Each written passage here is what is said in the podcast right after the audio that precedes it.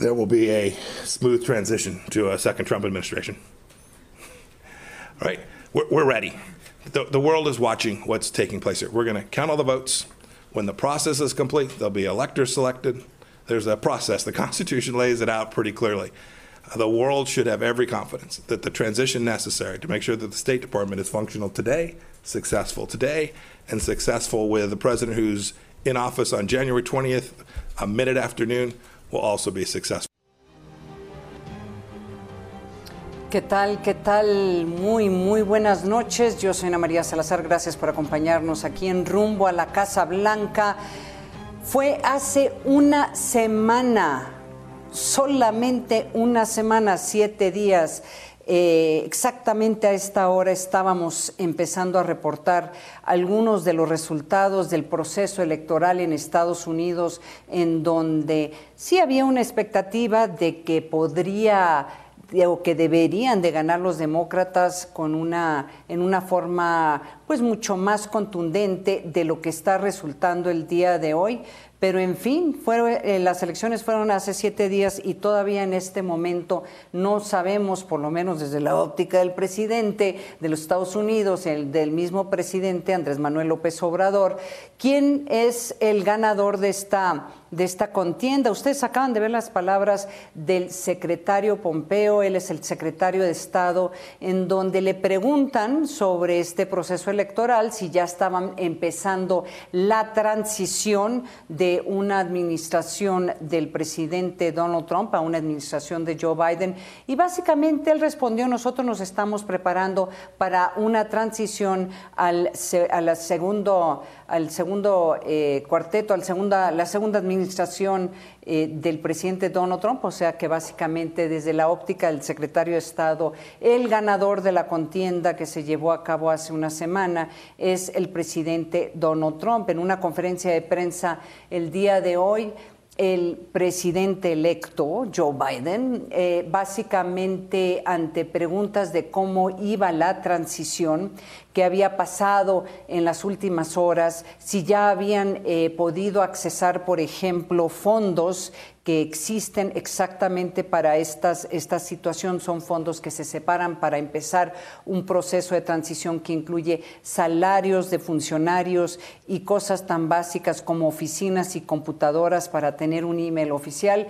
Pues básicamente no, esto no ha sucedido, pero en conferencia de prensa el eh, ex vicepresidente Barack Obama, Joe Biden, parecía tranquilo, parecía eh, confiado de que después de los eh, terminar los eh, el, recuento de Georgia, pero sobre todo el conteo de, de, boletas electorales en los estados que todavía no han declarado oficialmente quién es el ganador, de que él saldría adelante. Si quieren, vamos a ver rápidamente cómo está, a ver si nos pueden poner el mapa el mapa de nuestros colegas de AP. Como ustedes podrán ver en el mapa, básicamente pues está resuelto casi todo, todo el mapa. Siguen cuestionando el estado de Pensilvania. Eh, en donde hubo y se presentó varias, eh, pues han intentado presentar varias impugnaciones sobre la forma en que se hizo el conteo. También eh, hay lo que parece que ya es es un hecho de que va a haber una segunda vuelta en el estado de Georgia, no para, para hacer un, las elecciones, para, para ver cuáles o dónde irían esos votos del colegio electoral en la contienda presidencial. Eso parece que ya está resuelto, aunque con un margen muy, muy pequeño. Estamos hablando de un margen de 20.26 puntos, una cosa mínima, en donde gana donde gana Joe Biden, pero en donde sí va a haber una segunda vuelta es para poder decidir quiénes son los senadores que van a representar ese estado y esa segunda vuelta se hará a principios de enero y podría definir quién controla la Cámara Alta de los Estados Unidos. Entonces no se va a saber hasta enero si los demócratas o los republicanos van a controlar el Senado. Para darnos más detalles de cómo van algunas de estas impugnaciones y algunos otros datos de cómo va este conteo de votos, nos acompaña de, de nuevo y se lo agradezco muchísimo porque nos ha estado acompañando en los últimos, eh, los últimos años. Richard Raeder, él es el presidente de los demócratas abroad aquí en la Ciudad de México. Gricha, de nuevo, bienvenido al programa. Danos algunos detalles sobre cómo va el conteo y qué está sucediendo con algunas de las impugnaciones que estaría presentando los abogados del presidente Donald Trump. Ana María, muy buenas noches. Un gusto estar contigo como siempre. Y pues lamentablemente la situación en los Estados Unidos es muy lamentable. Es un eh, eh, ataque eh, directo a la democracia de una de las democracias más estables del mundo.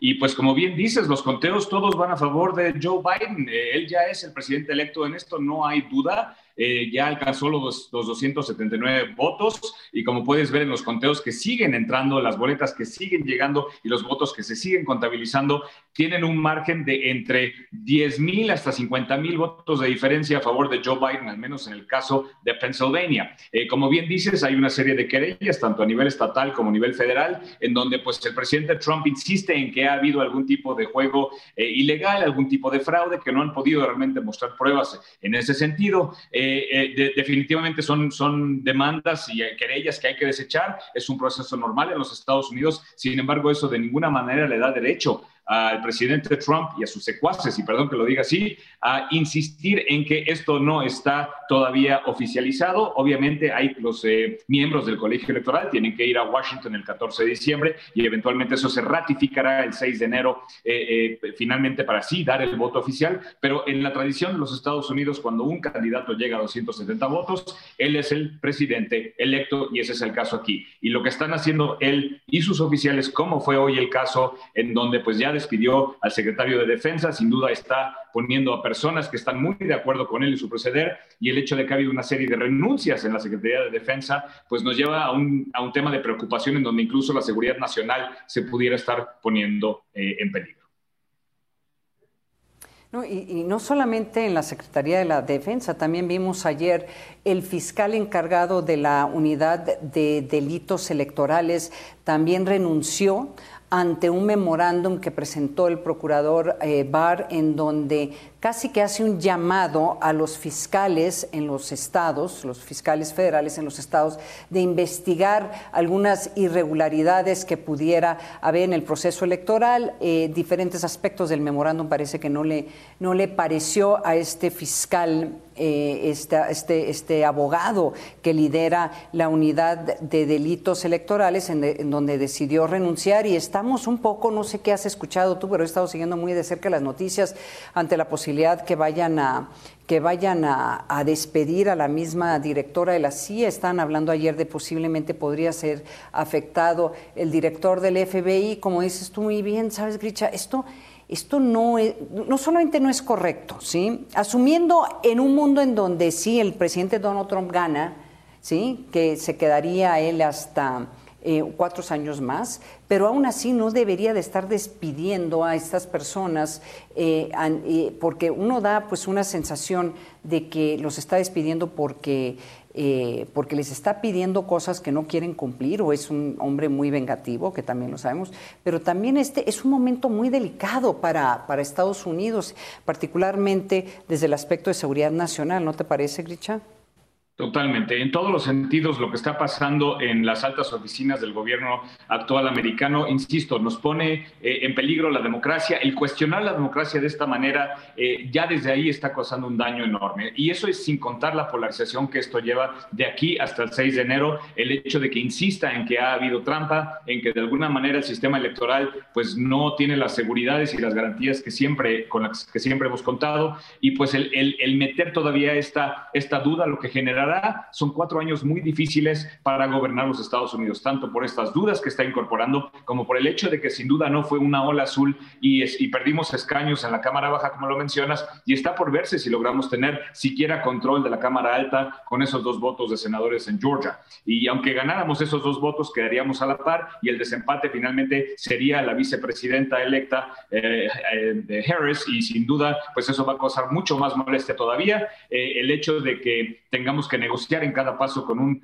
gobierno que por un lado es demócrata en, el caso de la presidencia y por el otro lado, pues todos los republicanos van a estar, estar oponiéndose en cada paso que procure dar el presidente Biden y que incluso en el caso del Senado, si no tenemos la mayoría, vamos a tener que pasar por ellos y negociar para aprobar incluso las posiciones de su gabinete. Todo esto presta a cuatro años de un gobierno muy complicado donde tendrá que estar lleno de decretos presidenciales y donde ya amenazó, amenazó el mismo presidente actual todavía, eh, Trump, de en caso de que no hagan estas querellas y estas demandas, que se postulará nuevamente para presidente después de cuatro años. Y obviamente en estos cuatro años pues va a estar, eh, va a ser una piedra, si no es que una tachuela, un clavo en el zapato del presidente electo Biden. Hijos, ojalá que nomás fuera una tachuela, porque sí da la impresión de que si si llegan de, eh, si, si, pueden sacarlo de la Casa Blanca, yo creo que esa es la única opción, es por lo menos decirle, bueno, pues en cuatro años te vuelves a lanzar y, y a lo mejor regresas, entonces te dejamos, deja algunas cosas en el closet, Donald, para que por si es que por si es que regresas a lo mejor la corbatita roja esa larga que usas eh, con tus eh, con tus trajes a ver el, el aquí el, em, el no sé ¿Qué opinión te merece el hecho de que varios líderes no han reconocido a, Biden como presidente electo? Eh, el líder chino, el líder ruso, el líder mexicano, Andrés Manuel López Obrador. ¿Qué, comentario te merece?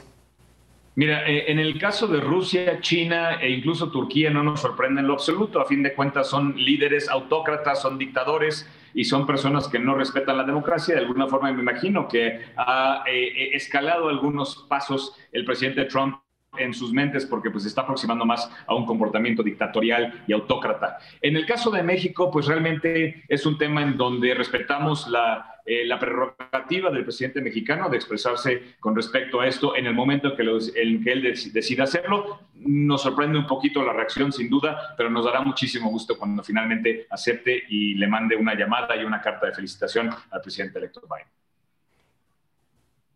O por lo menos una llamada, porque como sabemos, y eso vamos a hablar más adelante eh, en la segunda parte del programa, ya ha habido conversaciones telefónicas con varios, eh, con varios líderes, o sea, ya le han llamado para felicitarlo eh, directamente, que también explica un poco o preocupa bastante eh, este comentario del secretario Pompeo, en donde básicamente dice que se están preparando para la transición a, una, un segundo mandato del presidente Donald Trump. Entonces, si hay algo o alguien a quienes escuchan los líderes eh, alrededor del mundo, es por lo menos al secretario de Estado que también sigue eh, promoviendo la idea de que, de que hay irregularidades, y lo dijo varias veces el día de hoy, que hubo irregularidades en las elecciones y hay que hacer un de todos los votos, entre comillas, legales. Eh, una, una última pregunta, en términos de lo que podría suceder en los siguientes días, eh, ¿qué, a qué le, qué, le, sugieres al auditorio? ¿Qué, ¿Qué, aspectos de este proceso deberían de ponerle atención? Pues realmente aquí el, proceso al que más atención hay que ponerle son a la posible violencia que se puede dar en las calles de Estados Unidos. Recordemos que hace poco emitió un comunicado la Casa Blanca en donde llamaba a una marcha de un millón de personas en Washington mismo y donde las palabras del mismo presidente fueron eh, fight, We need boots on the ground, que es el equivalente a señores salgan a pelear por su derecho, su democracia, según él. Esto ya es interpretación mía, pero lo que está diciendo es que necesitan botas en el piso. Eso típicamente se hace una referencia a llamados de guerra. Eh, y la, preocupación aquí es que si tenemos a un millón de personas potencialmente armadas con armas cortas, armas AK-47 automáticas, como lo hemos visto ya en los meses pasados, sintiéndose empoderados por esta actitud del presidente, pues que realmente se puede eh, armar trifulcas si no es que algo mucho más violento en las calles de Estados Unidos y esto aunado a que altos funcionarios del actual gobierno estén ignorando el proceso democrático y simplemente insistan en que ellos ganaron y que todo esto es un plan maquiavélico de parte de la oposición, eh, pues es muy preocupante. Y esto sin duda le dará más fuerza a los autócratas y dictadores alrededor del mundo para que se sientan empoderados porque ya no hay una posición moral eh, o ética de parte de Estados Unidos que les permita venir y tocarles la puerta y decir, señores, tienen que tener democracia cuando nosotros mismos ya no la estamos respetando. Eh, Grisha Raeter, de hecho ahorita estoy leyendo también eh, una impugnación que buscan eh, ahora imponer en Michigan, ya será otro tema que hablaremos en otro momento. Grisha Raeter es el presidente de los demócratas aquí en la Ciudad de México. De nuevo, muchísimas gracias por acompañarnos esta noche aquí en Rumbo a la Casa Blanca. Gracias, Richard. Un gusto siempre, Ana María. Que tengas buena noche. Muchas, muy buenas noches. Nos vamos a ir a un corte. Regresando, vamos a hablar, vamos a conversar con alguien que ha vivido estos procesos de transición entre un presidente y otro presidente. Es bastante, es, es bastante detallado, bastante elaborado y cuando se hace y se coopera. Eh, eh, puede ser una transición en donde se evita eh, problemas o por lo menos emergencias. Esos van a ser los entre los otros temas que vamos a conversar regresando de este, de este corte comercial. Así que no se vaya, no yo soy Ana María Salazar y esto es...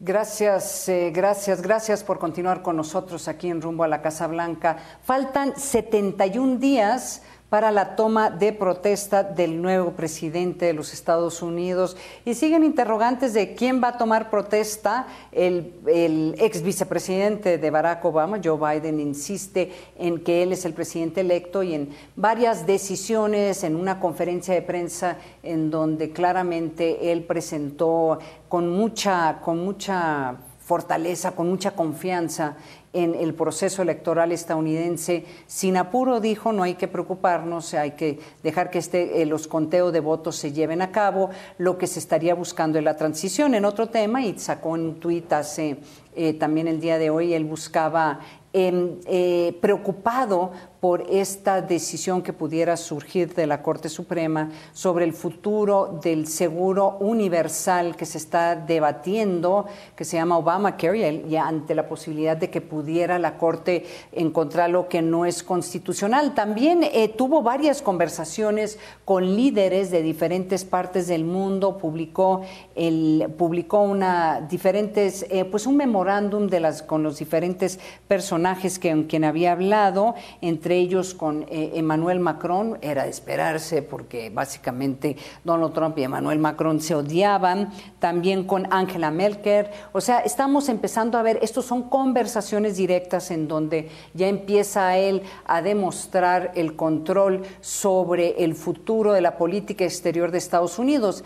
También publicó una lista de las personas que lo van a apoyar en este eh, proceso de transición, a pesar de que no se ha iniciado formalmente, pero da una lista de personas y entre ellas dos amigos de este, de este amigo, un amigo, amigos y amigas de este programa, entre ella está la ex embajadora de Estados Unidos en México, Roberta Jacobson, es asesora o va a asesorar en la transición en el Departamento de Estado, y Frank Mora es un experto en temas militares, profesor de la, eh, de la Universidad de Miami, que también nos acompañó en este programa. Para irnos describiendo cómo son este, este proceso de transición, nos acompaña otro embajador, una persona que tiene décadas de experiencia en el gobierno de Estados Unidos, Carlos Pascual, es el ex embajador de Estados Unidos en México. Carlos, bienvenido al programa. Ya viste la lista de conocidos, amigos, colegas que serían parte de una transición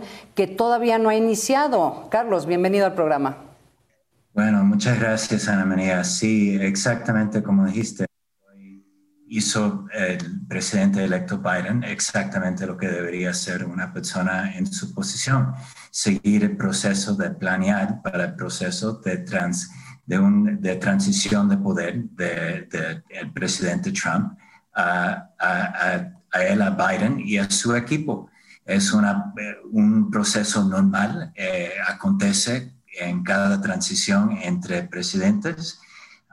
Normalmente es formar este grupo es algo que es de rutina, es normal, y ahora se ha hecho una crisis en donde el presidente Trump esencialmente ha dicho que no quiere dejar que ningún equipo dentro de la administración um, empiece a identificar individuos que puedan hablar con el, equipo de transición del, del presidente electo Biden.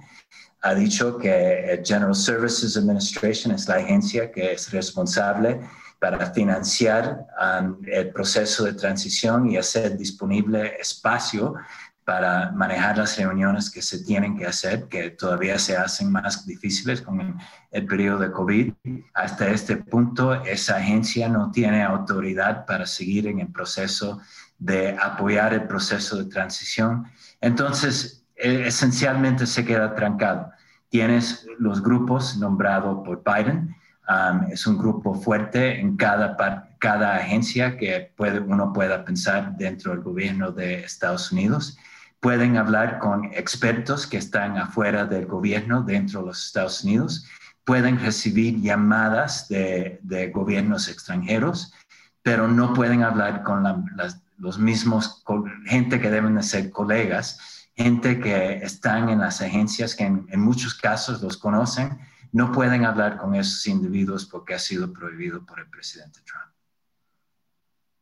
Rápidamente, con el dos minutos que nos queda de programa, embajador, describen qué hacen estas personas. ¿Se reúnen? Eh, si, cuando una vez que se inicia la transición, se reúnen, intercambian información, hacen carpetas. Brevemente, descríbale al auditorio cómo es este, qué, cuál es el trabajo de estas personas. Pues imagínenlo en tres partes. La primera parte es identificar crisis, cosas en donde el próximo equipo tiene que saber lo que está pasando. Pueden ser crisis domésticos, lo que está pasando con COVID, con la economía, con la seguridad doméstica. Puede ser asuntos internacionales, por ejemplo, qué está pasando con China o Corea del Norte o con Irán. Um, pueden ser um, un, uh, un una visión de los desafíos que, que, están enfrente del ejército y sobre la seguridad, seguridad nacional. Entonces, eso es una parte. La segunda parte tienen que enfocarse en planear cuáles son los temas y la manera y la estrategia que se pueden organizar para avanzar los, las prioridades de, Biden, um, la economía, COVID, uh, justicia racial y cambio encima de todo eso tienes todos los otros asuntos en cada agencia de gobierno. Y finalmente, personal y organización. ¿Quién pueden ser los subsecretarios? A veces los secretarios, si no lo saben, si no lo saben ya, hasta nivel de um, lo que llamamos uh, uh, assistant secretary, la diferencia entre el vicesecretario y el subsecretario. Hasta ese punto hay 4.000 posiciones que se tienen que llenar en el que no son parte del servicio civil. Entonces, ¿cuáles son esas personas y las posiciones que tienen que estar considerando? Entonces, es el proceso de tener esa discusión entre representantes del gobierno actual con el equipo de transición que viene de um, Biden y de uh, Kamala Harris y, y empezar a definir exactamente qué se tiene que entender para hacer una transición que no deje ninguna vulnerabilidad de la parte del gobierno. Ahí está la lista, la acabo de tuitear para aquellas personas que nos están viendo el, día de hoy. Ver esta lista, es una lista muy detallada de cada una de las personas que representarían al presidente electo Joe Biden en este proceso de transición, si es que se llega a iniciar. Entonces usted mismo lo puede ver. Con esto, gracias, embajador, y tiene que regresar porque este parece que este proceso de transición va para largo. Entonces, muchísimas gracias, Carlos Pascual. Muchísimas gracias, Ana María. Muchísimas gracias. Es, él es el ex embajador de Estados Unidos en México. Y con esto concluimos esta edición de Rumbo a la Casa Blanca, una semana de las elecciones, a 71 días de la, de la toma de protesta del siguiente presidente de los Estados Unidos. El día de mañana, miércoles, estaremos a las 11 de la noche con un especial de una hora para darle todos los detalles cómo va este proceso de transición entre un presidente a otro, un presidente electo, quién sabe. Pero bueno, le daremos los detalles mañana, rumbo a la Casa Blanca, a las 11 de la noche por el financiero Bloomberg. Yo soy Ana María Salazar, que tengan muy buenas noches.